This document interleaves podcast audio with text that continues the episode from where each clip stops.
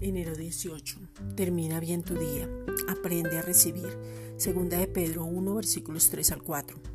Como todas las cosas que pertenecen a la vida y a la piedad nos han sido dadas por su divino poder, mediante el conocimiento de aquel que nos llamó por su gloria y excelencia, por medio de las cuales nos ha dado preciosas y grandísimas promesas, para que por ellas llegaseis a ser participantes de la naturaleza divina, habiendo huido de la corrupción que hay en el mundo a causa de la concupiscencia. La promesa es Cristo y por su gloria y excelencia nos ha dado grandísimas promesas. Eso quiere decir que somos sus preciosos, tenemos un valor más alto y la promesa viene con manifestaciones sobrenaturales que debemos aprender a recibir.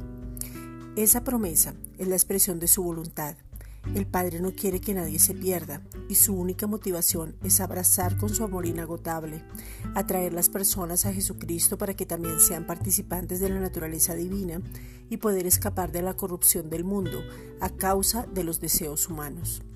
Somos participantes de su ADN y Él quiere vivir su vida a través nuestro. Esta es una reflexión dada por la Iglesia Gracia y Justicia.